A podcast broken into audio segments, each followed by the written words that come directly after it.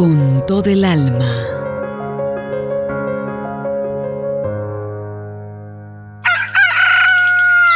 Son las 7 de la mañana. Los gallos aún cantan. Los pájaros también. Los perros ladran. Y en una casa de lámina y piso de tierra se pueden escuchar las conversaciones casuales de las personas que han madrugado para trabajar. Allí vive Alma, una mujer de 30 años, de aspecto sencillo, complexión delgada, piel morena y cabello largo. Alma es una mujer fuerte, dulce y noble. Es comerciante, vende tamales. Ella es la proveedora de sus hijos, Esperanza y Antonio. Tráeme dos rajas de leña. Mi amor. Estoy apurando este fuego para que se cosa rápido el maíz.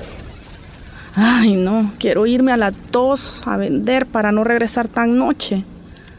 Dicen que se ha puesto peligroso por la entrada de la colonia. Sí, mami, no importa que no termine la venta, pero no se vaya a venir muy noche. ¿Se va a llevar a Toño a vender? Ay, sí. Me lo voy a llevar para que no lo esté molestando tu papá. Porque ya veo que está empezando a tomar. Voy a pasar con él a la farmacia a comprar una pomada y sobarlo ahí donde le pegó tu papá anoche. Es mejor que se lo esté llevando todos los días. Pero por eso se tiene que venir temprano, mami. Ya ve que los hipotes corren mucho peligro hoy en la calle. Sí. Le pido a Dios que me favorezca y que me bendiga para terminar todo esto rápido. Haceme el favor de lavarme la ropa de tu papá, mi niña. Te prometo que hoy en la noche te traigo la blusita que me encargaste. Ay, mami, gracias. Estoy cansada y tengo que hacer tareas. Pero voy a tratar de lavar y de tener la cena hecha cuando regrese. En este lugar también vive Pedro, pareja de Alma y padre de sus hijos. Pedro es un hombre alcohólico y violento. La maltrata a ella y a sus hijos. Mamita, estos golpes me duelen a mí también y no soporto más verla así. Cuando regrese voy a ponerle hielo en su ojito. Alma cree que los golpes en una relación de pareja son normales, que son parte de la rutina, que hay que soportar porque sufrir es parte de la vida. Y no es de extrañarnos porque, después de todo, era lo único que conocía. Desde que era una niña, incluso antes de nacer, Alma ya sufría. ¿Qué voy a hacer yo sola? No te vayas, Juan. Es tu hijo el que llevo en mi vientre. Yo no puedo trabajar. Necesito ayuda con el bebé. Ah, yo no sé si es mío, hombre. Y no quiero esa responsabilidad. Estoy joven para echarme ese cargo. ¡Soltame! Y, y no me vayas a andar buscando, ¿viste? Ya nunca más me vas a volver a ver. No puedo creer lo que estás haciendo. Te vas cuando más te necesitamos. Ah, no me estás hablando así. Cállate, te digo. Ya, soltame, soltame, ve.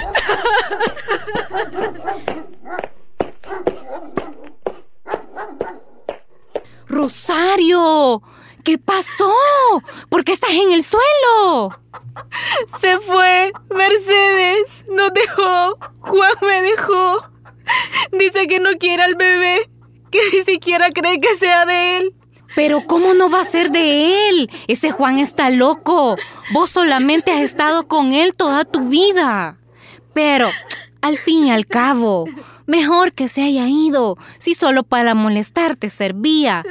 Vos no seas tonta. Deja de estar llorando. Levántate. Y lo que te va a tocar ahorita es buscar trabajo para comprar tus cosas para vos y para el bebé. Mira, si querés, mañana vamos a la maquila. Ahí bien seguido están contratando mujeres. Vamos. No siento fuerza para trabajar, Mercedes. Ya estoy muy avanzada con el embarazo. Si mira apenas y puedo sentarme.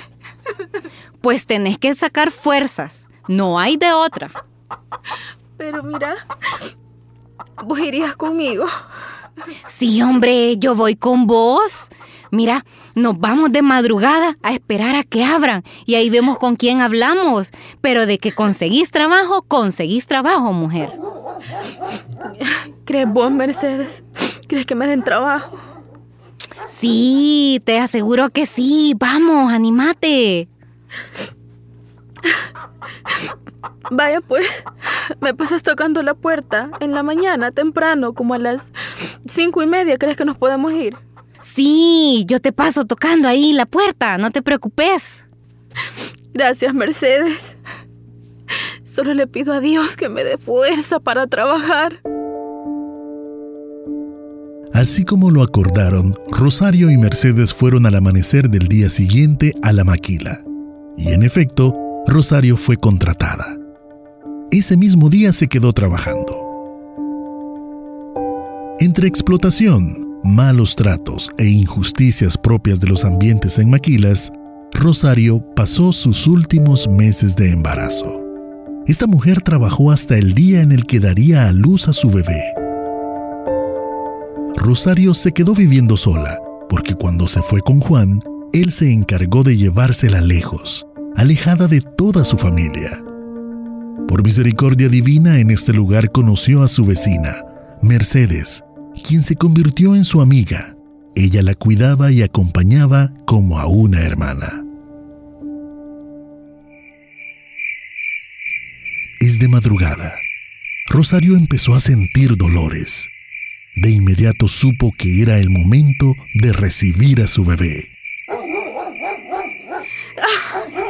¡Mercedes! ¡Ayúdame! ¡Mercedes! ¡El bebé ya viene! ¡Rosario! ¡Rosario, por Dios! Tenemos que ir al hospital. ¡Ay, no! Aguantate, aguantate mientras le voy a tocar el portón a don José. Ojalá se despierte para que nos lleve en el pick-up al hospital. ¡Ay! Vaya, vaya, apúrate, apúrate, por favor, que ya no aguanto. Mercedes se va, pero pronto regresa junto a don José y llevan a Rosario al hospital, en donde es atendida de emergencia. Directo a la sala de partos. Y usted, señora, dele los datos de la paciente a la enfermera. Está bien, doctor, que, que Dios te acompañe, Rosario. Llevan a Rosario a sala de parto e inicia la labor.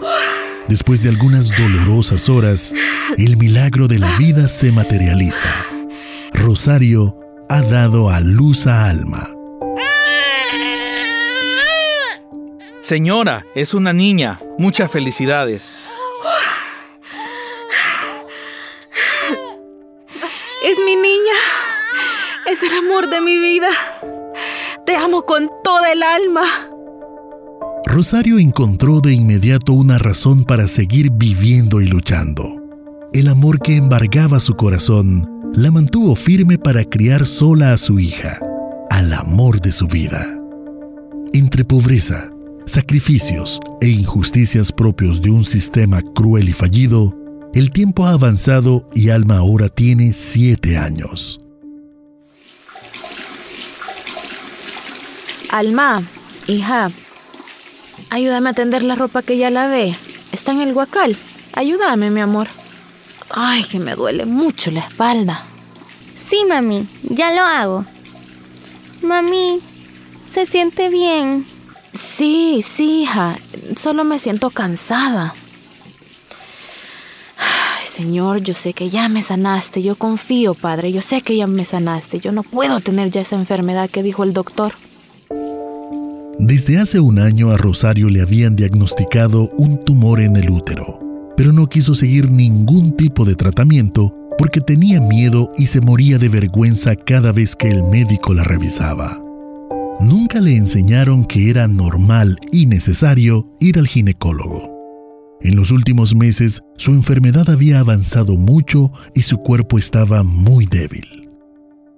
Rosario nunca se lo contó a Alma, solo lo sabía Mercedes, que continuaba siendo su mejor y fiel amiga. Pero ni aún ella logró convencerla de seguir un tratamiento. Mami, su cara está muy blanca. Ay, Alma, hija, mi amor. Ay, Llama a Mercedes. ¡Mamá! ¡Mamá! Alma corre hasta la casa de Mercedes para que vaya a auxiliar a su mamá. ¡Niña Mercedes! ¡Mi mamá! ¡Mi mamá se cayó! ¡Almita! ¿Cómo que tu mamá se cayó? Sí, estaba lavando y se puso blanca y de repente se cayó al suelo. ¡Se desmayó! En el hospital, Alma y Mercedes esperan en unas sillas de plástico afuera de la sala de emergencias al médico que atiende a Rosario.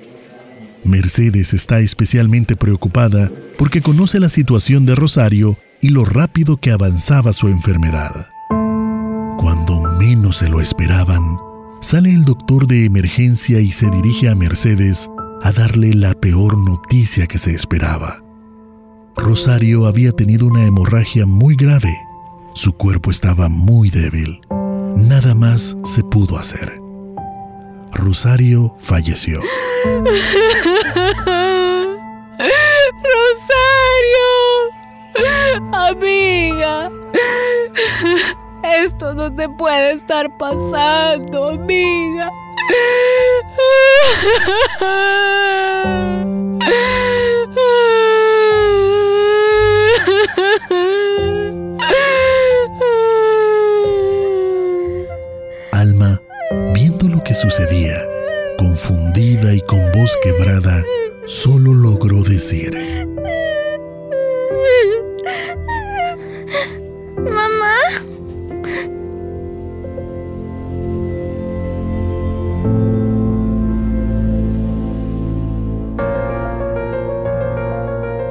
Con todo el alma.